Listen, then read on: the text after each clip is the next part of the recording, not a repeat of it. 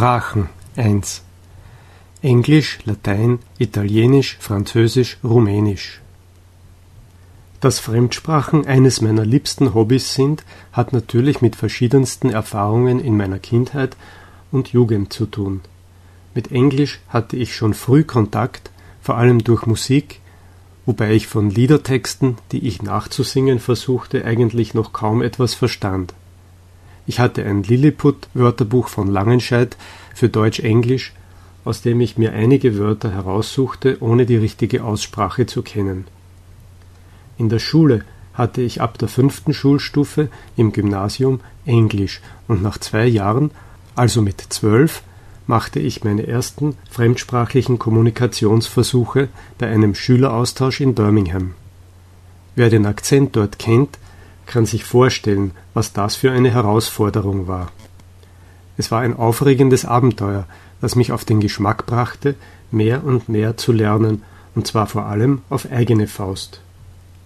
Damals gab es im österreichischen Fernsehen Sprachkurse, deren Qualität hervorragend war, mit Textunterlagen in einer Programmzeitschrift. Von Woche zu Woche konnte man mitlernen, ohne den schulischen Zwang. Dialoge und Übungen Erklärungen zu Grammatik und Wortschatz und vor allem die ungezwungenen Unterhaltungen des Lehrers mit seiner Assistentin im Studio, teils auf Deutsch, teils auf Englisch. Zuerst war es nur der Englischkurs, dann begann ein Französischkurs, durch den ich schon ein paar Jahre vor dem Französischunterricht in der Schule etwas von dieser Sprache lernte, die ich sehr mochte.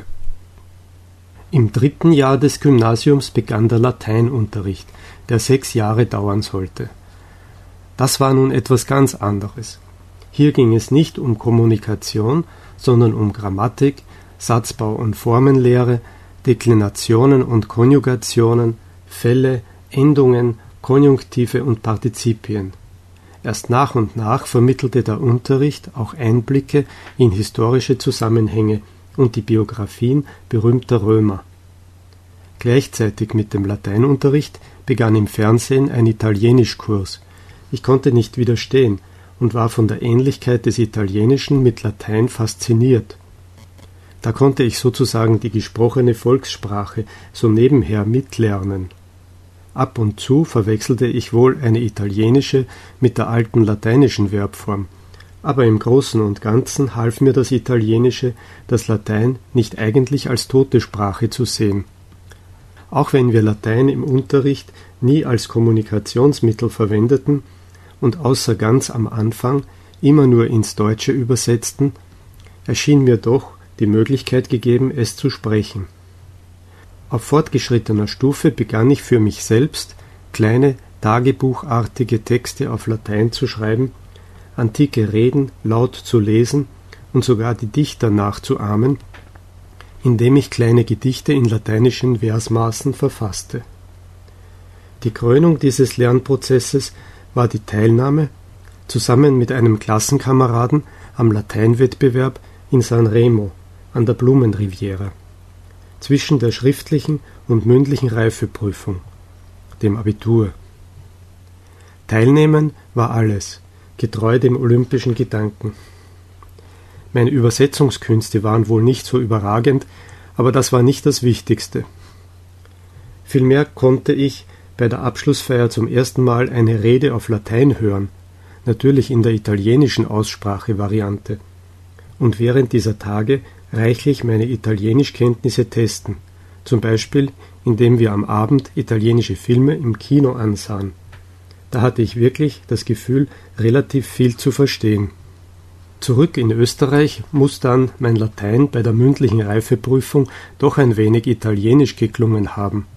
Den Klang des beim Wettbewerb in Italien gesprochenen Lateins hatte ich ja noch frisch in den Ohren. Welchen Eindruck das gemacht hat, wage ich mir nicht vorzustellen, da in Österreich überwiegend die mitteleuropäische Aussprache üblich ist. Trotzdem ging alles gut bei dieser Prüfung. Dass ich nicht Latein studiert habe, wie mein Schulkollege, hatte vor allem damit zu tun, dass ich dafür auch die Beherrschung des Altgriechischen hätte nachweisen müssen. Ein Griechischkurs kam aber in der Schule mangels einer ausreichenden Zahl von Teilnehmern nicht zustande. Inzwischen war mein Französisch, das ich vier Jahre im Gymnasium lernte, gut genug, um mich an die Literatur zu wagen, und so fiel meine Studienwahl auf Englisch und Französisch. Inzwischen war aber noch etwas passiert. Als begeisterter Kurzwellenhörer entdeckte ich die Möglichkeiten, die mir Radiosendungen aus aller Welt in Verbindung mit einem Tonbandgerät für das Fremdsprachenlernen boten. Immer neue Sprachen drangen an mein Ohr. Zunächst wollte ich einfach wissen, welche Sprachen das waren. Eine fiel mir dabei besonders auf, Rumänisch. Das auffälligste war dabei die Ähnlichkeit des Klanges mit Latein, noch bevor ich etwas davon lernte oder verstand. Sicher auch die Ähnlichkeit mit dem Italienischen. Aber etwas war anders. Vor allem, wenn Gedichte vorgetragen wurden, bezauberte mich der melodische Klang. Da das Universitätsstudium damals relativ viele Freiheiten bot, konnte ich nicht anders, als einfach neben meinen beiden Hauptsprachen auch einen Rumänischkurs zu belegen.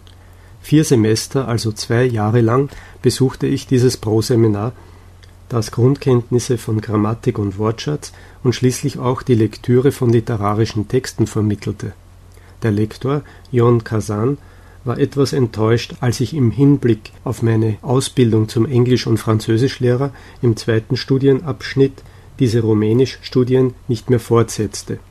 Aber ich musste mich für etwas entscheiden, das mir eine berufliche Basis versprach, und die sah ich unter den damaligen politischen Verhältnissen in Rumänien in den 70er Jahren nicht. Somit ist es eine Episode geblieben, an die ich mich gerne erinnere, auch wenn ich das meiste vergessen habe, was ich einmal gelernt habe.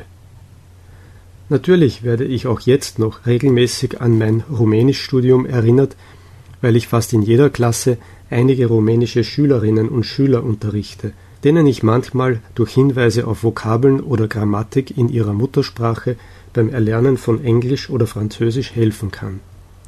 Vielleicht kehre ich ja auch wieder einmal zu dieser Sprache zurück, die jetzt auch bei Link angeboten wird.